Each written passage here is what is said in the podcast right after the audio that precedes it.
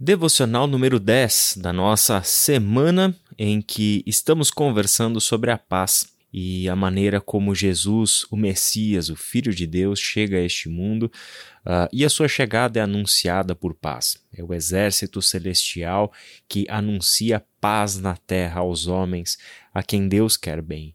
Este Messias que é anunciado como príncipe da paz e essa paz que nos alcança. Conversamos em diversas oportunidades nessa semana sobre os aspectos dessa paz, a visão bíblica sobre paz, e hoje, para encerrar a semana, temos um texto bastante curto de João, capítulo 14, versículo 27. Antes de ler esse texto, eu gostaria de compartilhar com você uma breve leitura de um texto sobre Jesus é a nossa paz, escrito por Kelly Kapic. Diz o seguinte: Duas verdades podem estar em conflito e, no entanto, se forem verdadeiras, precisamos afirmar ambas. Em primeiro lugar, temos um mundo repleto de dor e problemas genuínos. Como advertiam os profetas do Antigo Testamento, nossa rebeldia contra Deus distorceu a nós e ao nosso mundo. Fingir o contrário é ser ingênuo, na melhor das hipóteses, ou insensível na pior.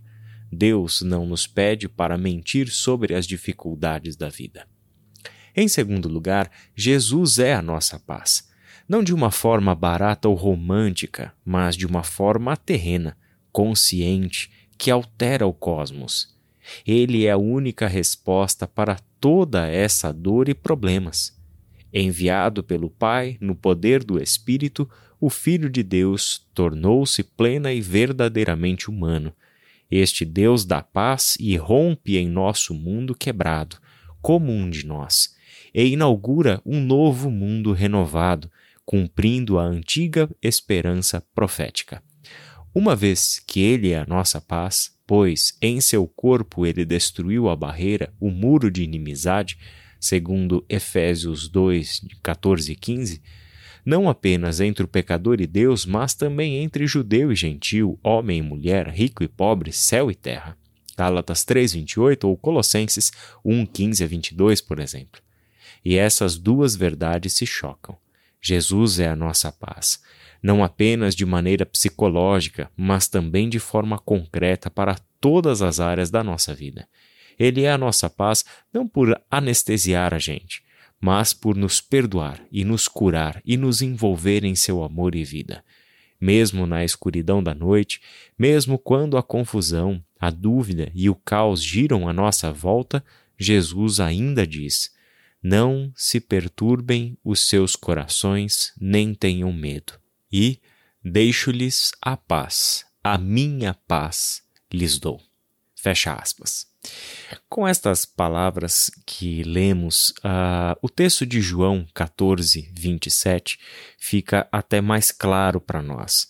Jesus, como o enviado de Deus ao mundo, traz, entre outras coisas, a paz. E a paz não é um elemento secundário na missão de Jesus. Na verdade, como nós conversamos, paz, enquanto shalom no hebraico e no Antigo Testamento, traz consigo a restauração das coisas, a integridade da vida conforme criada por Deus.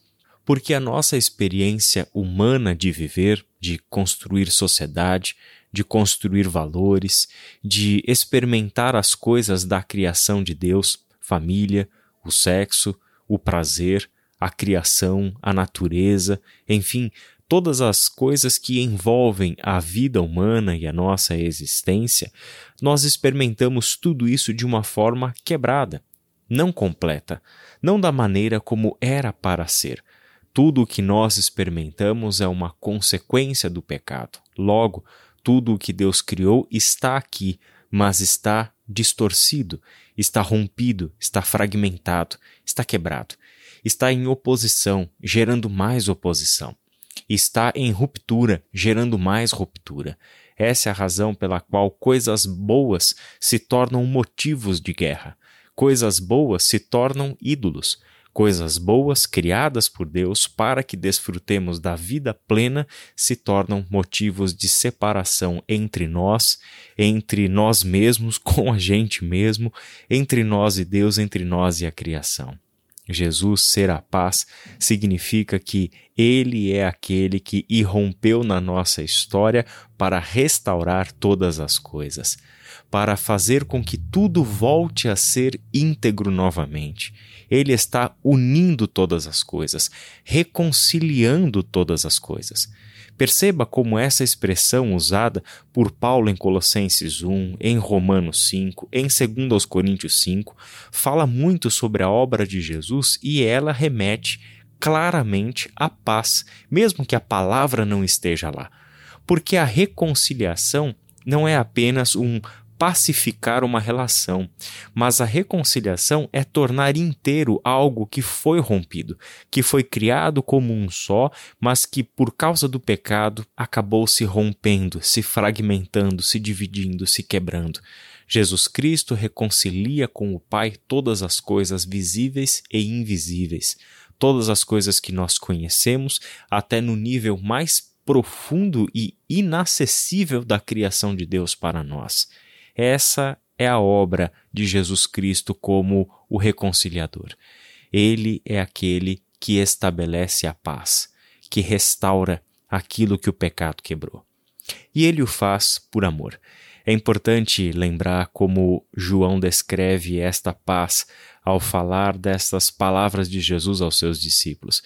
Jesus prometeu deixar aos seus discípulos a sua paz. E ao falar isso, ele precisa esclarecer uma coisa ele não dá paz como o mundo dá. Ele deixa a paz dele. A paz do mundo que os discípulos conheciam era um tremendo de um valor para o Império Romano no tempo de Jesus. É a lei da Pax Romana ou a paz romana era uma lei que fazia com que toda a extensão do império fosse pacificada por meio da presença do exército romano ou de oficiais ou da lei romana que suprimia qualquer tipo de perturbação da paz em todas as cidades anexadas ao império. Jesus Cristo foi morto por causa da Pax Romana por ser considerado um revolucionário pelas lideranças judaicas do seu tempo, Jesus é sentenciado à morte de cruz em nome de uma lei, a lei que fazia valer a paz por toda a extensão do império. Claramente, quando este mundo fala de paz e Jesus fala de paz, estão falando de coisas bastante diferentes. Jesus deixa-nos a sua paz, a paz que somente Ele, o cordeiro de sacrifício e sumo sacerdote podem deixar para nós. É a paz de quem não mata para fazer valer a sua pacificação, mas é aquele que ofereceu a sua vida como sacrifício para que fôssemos pacificados na relação mais essencial de todas que nós temos, que é a nossa relação com Deus. E a partir desta relação pacificada é que podemos ter relação pacífica entre nós relação pacífica com o nosso passado, com o nosso presente, com o nosso futuro, com tudo aquilo que envolve o nosso ser. Podemos experimentar a vida íntegra, inteira, completa, sem rupturas, porque Deus a manifestou em Jesus Cristo. Por fim, o apóstolo Paulo mostra que o amor é o elo perfeito. O amor, que é o elo perfeito com o qual nós devemos nos revestir, mostra também esse, essa dimensão da paz curadora e que lança fora absolutamente todo medo. É uma paz que rompe com o medo, que lança fora o medo, porque ela já consegue desfrutar da vida como Deus a planejou, inteira. Um elo perfeito, onde a gente já não consegue enxergar aonde foi feita uma junção daquilo que estava separado. Como João escreve na sua primeira carta, o amor, o verdadeiro amor, lança fora todo medo. Sermos experimentados no amor e tendo o amor como o fundamento da ética cristã, devemos trazer à memória que este amor atua pelas lógicas da paz. A paz não conforme o mundo dá, mas a paz que Jesus Cristo, o príncipe da paz, deixou para nós. Que Deus abençoe o seu final de semana e até a semana que vem.